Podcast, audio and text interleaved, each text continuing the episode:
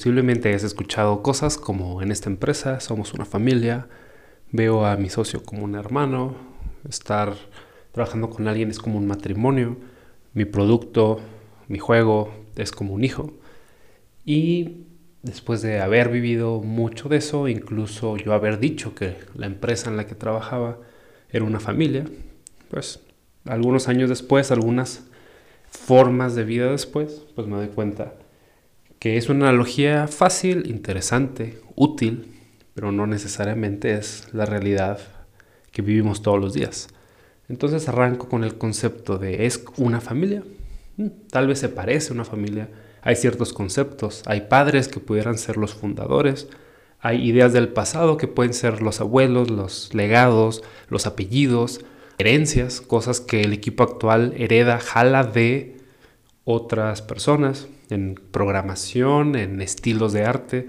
Claro que el pasado, la historia tiene mucho que influir en cómo estamos haciendo las cosas, pero sí parto con la idea general, la idea específica de que las organizaciones creativas, las empresas, no son una familia y es un tema larguísimo, con muchos detalles, muchas aristas y hoy lo voy a platicar solo muy brevemente. ¿Por qué no son una familia? Y arrancamos con que hay dos tipos de familia. La que te toca a ti recibir, por ejemplo, tus padres, tú no escogiste a tus padres, y la otra son, por ejemplo, los hijos, donde tú no escoges cómo van a ser tus hijos, si van a ser, digamos, hombre o mujer, por decir algo, sus preferencias sexuales, sus hábitos, sus enfermedades. Tú decides tener hijos, pero no sabes cómo van a ser ellos. Y va a llegar un punto en donde tienes que permitirles que hagan sus propias decisiones, sus propios errores. Y también están otro tipo de relaciones como escoger una pareja, en la cual la persona se asume que ya está formada, ya tiene una edad mayor, y pues tú al conocerla, al conocer a la otra persona, defines si quieres pasar muchos años con ella, con esta persona. Entonces las familias, empezando por ahí, son de muchos tipos. Ya por ahí hace la discusión súper amplia, súper complicada. Entonces, la relación de familia con mis empleados, con mis jefes, con mis compañeros, mis empleadores, mi equipo de trabajo, naturalmente tiene un montón de perspectivas diferentes. Entonces, de entrada, decir que abiertamente, decir que directamente es una familia, hace muy complicado discutir si cada uno tiene su punto de vista y primero hay que ponernos de acuerdo en qué entendemos por familia, de entrada. Pero segundo, ¿cuál es el propósito de una familia? ¿Cuál es el propósito de una empresa? Y es ahí donde ya empiezan las diferencias súper claras. Yo he tenido un tema de muchos años en el cual a mí se me ha hecho muy complicado trabajar con familia y trabajar con amigos. Y recientemente he visto el debate de ¿debes hacer a tus amigos tus socios o debes hacer que tus socios sean tus amigos? Un mismo caso con compañeros de trabajo. En base a que son compañeros, ¿van a ser una amistad o en base a que son amigos? vas a invitarlo como un compañero de trabajo y es una, un punto de partida muy interesante, muy, muy, muy interesante y muy valioso de vivir. Si no lo has vivido, bueno, te invito a que lo experimentes para tomar tu decisión. A mí me ha sido muy complicado trabajar con amigos, trabajar con familia, padres, pareja. Muy, muy difícil por que en el momento en que yo me cambio mi gorra, mi chaleco, por decirlo de alguna manera, mi ropa de familiar y la convierto en compañero de trabajo, los objetivos que tenemos son muy diferentes. como familia yo intento ser empático, intento ayudar a los demás y como persona que trabaja, pues la prioridad son los roles que tengo, los objetivos de la organización y son mutuamente diferentes, jalan a direcciones opuestas. Entonces, de entrada, para mí es totalmente distinto. Y también hay otro, otras situaciones que he vivido. Por ejemplo, sí, hemos sido familia mientras trabajamos en el mismo lugar. Y en el momento en que yo dejo de trabajar por alguna razón, porque ya no es conveniente, porque ya no hay buena química de trabajo, parece que esa familia se rompiera. Y las familias no son eso. O sea, tú tienes un apellido, tienes sangre, tienes relaciones. Y sí puede haber diferencias. Sin embargo, lo que nos une no es el tiempo que dedicamos a trabajar juntos, sino son razones mucho más empáticas, más poderosas. Cuando yo he tenido alguna situación difícil, mi familia me ha llegado y lo agradezco y llega y, y me apoya. Por ejemplo, en situaciones de salud. Y sí, he tenido un par de compañeros que cuando tuve dificultades de salud fueron a saludarme. Pocos, una cantidad menor probablemente. Pero ahora que ya no pertenezco a este grupo de trabajo, significa que se rompió la familia. Va a lo mismo que mencioné hace rato, que es la definición de una familia. Y pues eso nos va a permitir entenderlo mucho mejor. Ahora, dicho eso, seguramente tú has escuchado muchas historias como la que ya platiqué de somos una familia, ponte la camiseta, etcétera, etcétera, etcétera. Entonces, si bien hay jerarquías, ya lo platiqué, los padres, los abuelos, los tíos, los primos, que nos sirven como analogías. Y también hay muchas ondas que recientemente se han traído, como puede decir algunas, que no domino sinceramente, neoliberalismo, socialismo, capitalismo. Eh, hay un montón de ideas en este momento, las fuertes peleas entre China, Estados Unidos, la nueva política mexicana que por alguna situación está sucediendo en este momento. A lo que voy es el tema de trabajar, el tema de vivir en sociedad, el tema de vivir fraternalmente con familiares, pareja, hijos, lo que sea, tiene mucho de un tinte social, tiene mucho de un tinte político que a veces nos da mucha flojera hablar de él. Este, canal es de juegos, este canal es de creación. ¿Qué tiene que ver mi situación familiar, qué tiene que ver mi situación política, mi situación económica. Tiene que ver algo, por lo menos. ¿Cómo voy socializando con otras personas para crear juegos? O si los voy a hacer solo, ¿qué estructuras sociales hay alrededor de mi pareja, hijos? Muchos desarrolladores independientes o que, digamos, hacen los juegos de manera solitaria, tienen hijos, tienen eh, pareja, tienen que ayudar a sus padres, ayudar a algún tío o, fue, o recibieron ayuda de algún familiar para hacer sus juegos. Entonces sí tiene un componente de relación trabajar, hacer empresas, hacer organizaciones, pertenecer en organizaciones, crear juegos, crear productos, juegos como producto, tiene mucho que ver con la sociedad. Entonces todo eso dicho y puede ser un poco ambiguo e idealista. Bueno, ahora cómo lo aterrizamos a nuestra realidad. Te platico mi caso, si te sirve como referencia, como inspiración. A mí no me gusta considerar a la gente con la que trabajo como mi familia. No, ya no me gusta. Lo llegué a experimentar en algún momento y a, veces hasta lo haces por convivir. Sí, sí, somos amigos, somos familia, somos como hermanos. Eso se va experimentando más conforme van avanzando las cosas. Ah, realmente me ayudaste en esta situación difícil, realmente juntos superamos algo, claro que merecemos llamarnos hermanos, merecemos llamarnos amigos. Me dio mucho, me hizo pensar mucho una situación donde una persona que tenía años sin ver y que no teníamos realmente, pues, el interés de ninguna de las dos partes de vernos. Tuvimos la oportunidad, pero pues no se hizo.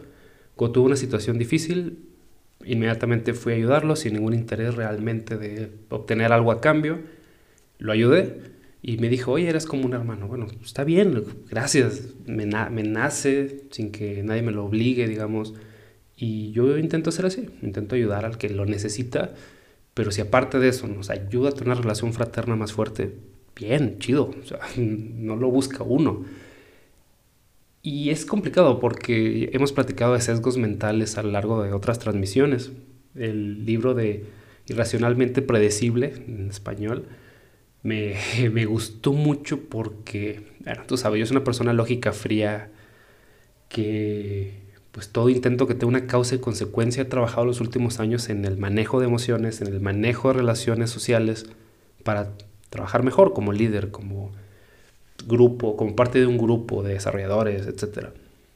Y entender cómo funcionan las cosas más allá de un tema laboral. O sea, por qué hay política fuera de la organización, por qué es necesario mantener ciertas estructuras de relación, tal también los jefes tienen cierta estructura de poder internamente en la organización, afuera, etcétera, etcétera. Te lo digo todo esto para complementar por qué no son una familia.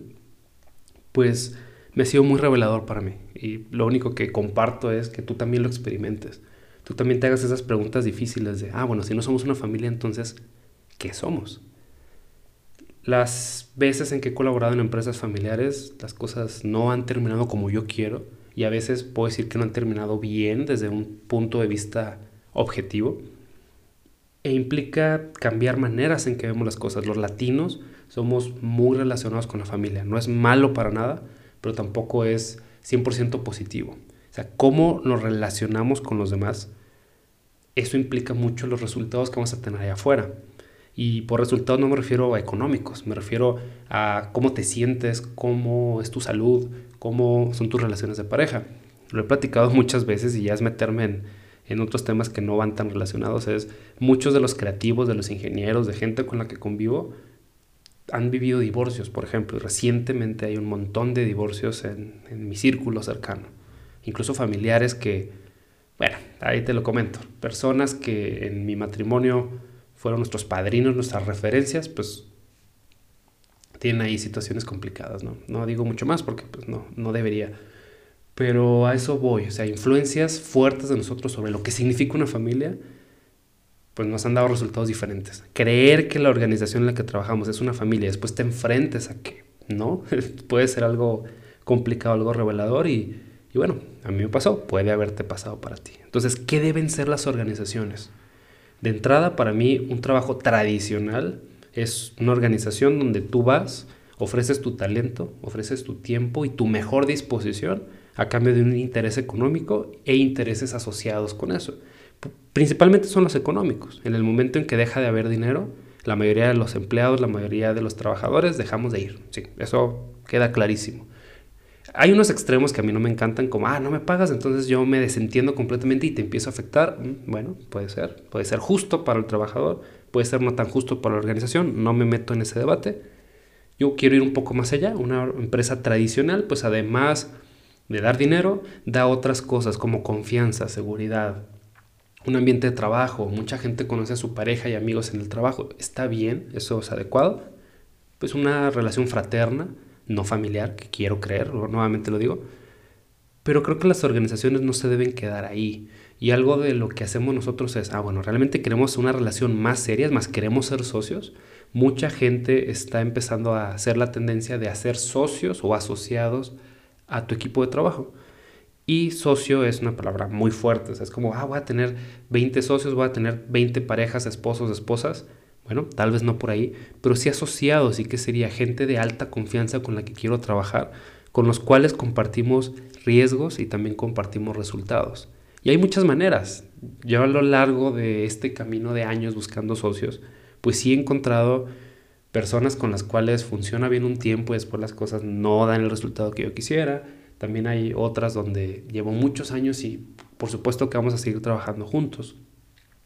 Entonces, si una relación de socios tiene una fuerte influencia en el poder, como ah, te digo que eres mi socio, pero realmente no tiene los beneficios de ser socio, no tienes un porcentaje en los resultados, como varias veces yo he participado en relaciones de ese tipo y gustoso y yo lo quise hacer para experimentar, para aprender, para aportar de forma desinteresada, está bien, pero no es una relación ni siquiera de socios tradicional, entonces mucho menos una familia.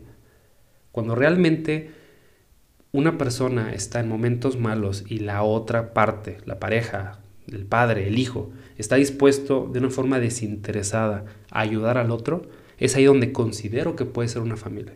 Eso también tiene un fuerte problema en el cual cuando haya una situación dura va a entrar la subjetividad, va a entrar la emoción.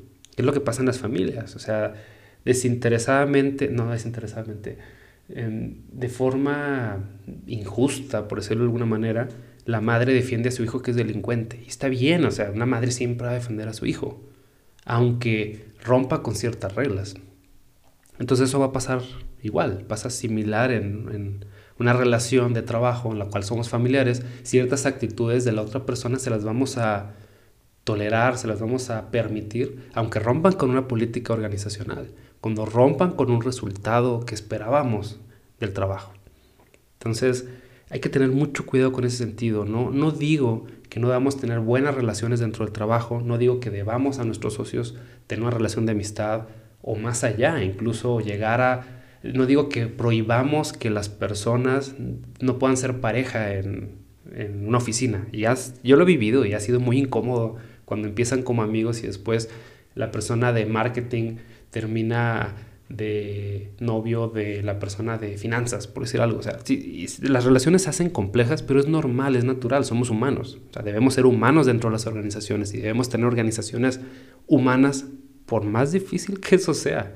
Lo hemos visto recientemente con Basecamp, que dicen que hablar de política es prohibido, bueno, pero, no es mi posición. Definitivamente debemos ser humanos trabajando en organizaciones diseñadas para humanos y contener lo difícil que es ser humanos, lo irracional, lo impredecible, pero bueno, fuera de eso, sí podemos tener relaciones lo más sanas posibles, lo más productivas posibles y van a ser fuerzas opuestas. A veces creemos que lo sano es ser improductivo, creemos que lo sano es no tener el estrés suficiente para desafiarnos y crecer. Y también a veces creemos que la productividad es enfermarse, es trabajar 40 mil horas al día. ¿Sí me explico? Sí, sí doy claramente el punto que es buscar ese punto medio en el cual la organización es lo más funcional posible y al mismo tiempo es lo más empática posible. Es muy difícil y entre más tiempo pase y entre más gente hay en la organización va a ser como un caos anunciado que es difícil de manejar, pero es parte del reto. Unas constantes que siempre tengo es la organización está siempre creciendo. Siempre hay una demanda por crecer. La gente quiere crecer en la organización, la gente quiere mejorar, quiere mejores sueldos, quiere proyectos más desafiantes los clientes quieren más competitividad, quieren mejores juegos, quieren mejores tiempos, abren más empresas y eso hace que los costos disminuyan. O sea, esas son como realidades que podemos estudiar una hora sobre ellos o más. Y bueno, ahí están. Voy a asumirlos como que son ciertos totalmente, ¿no?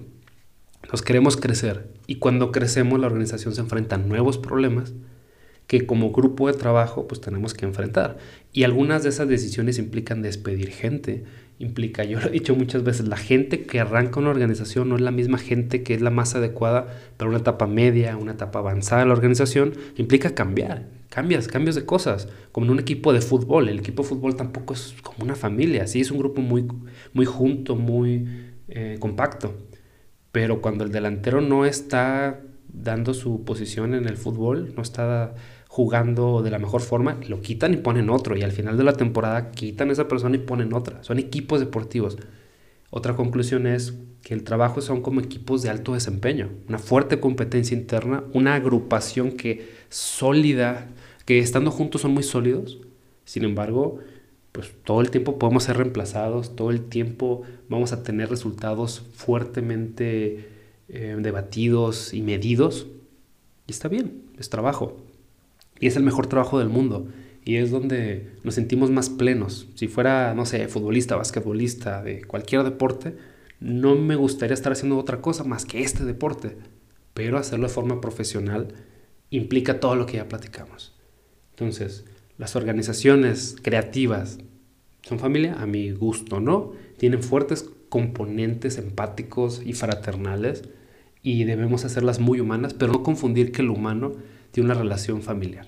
Ahora, última recomendación es, pues si tienes una organización que no es tu familia y que no va a ser tu familia, me recuerda al documental de WeWork, donde pues aprovechándose de esa empatía que existe entre el equipo, se hicieron ciertas promesas, al final el dueño ve su interés personal y las personas que creyeron en ciertas cosas vieron que no sucedió de esa manera y salieron defraudadas. Entonces, tener muy en claro cómo es esa relación. También recomiendas mucho pensar en el divorcio antes de casarse. Vas a relacionarte con cierta persona. ¿Cómo va a ser el final de esa relación? Son discusiones duras, tabú, no tan habladas. Pero bueno, con mi pareja, con mi esposa, sí lo hemos llevado. Oye, cuando nos separemos, ¿qué vamos a hacer? Y cada vez que tenemos más tiempo de relación, esa pregunta es más difícil porque ya tenemos una mascota, ya tenemos algunas propiedades, ya tenemos algunos sueños en común. Y sí, cuando hay momentos duros y se ve posible que se acabe la relación, que afortunadamente no ha pasado, pues sí, cada vez esa discusión se hace más dura y hay que hacerla, hay que platicar. Entonces, dicho todo eso, espero que estas recomendaciones y este pequeño pensamiento que me surge te sirva y si quieres compartirlo conmigo, déjalo aquí en redes sociales. ¿Cómo ves tú la relación de trabajo y cómo ha sido para ti vivir como una familia tu, tu creatividad o cómo ha cambiado a lo largo de los años. Y bueno, nos vemos pronto.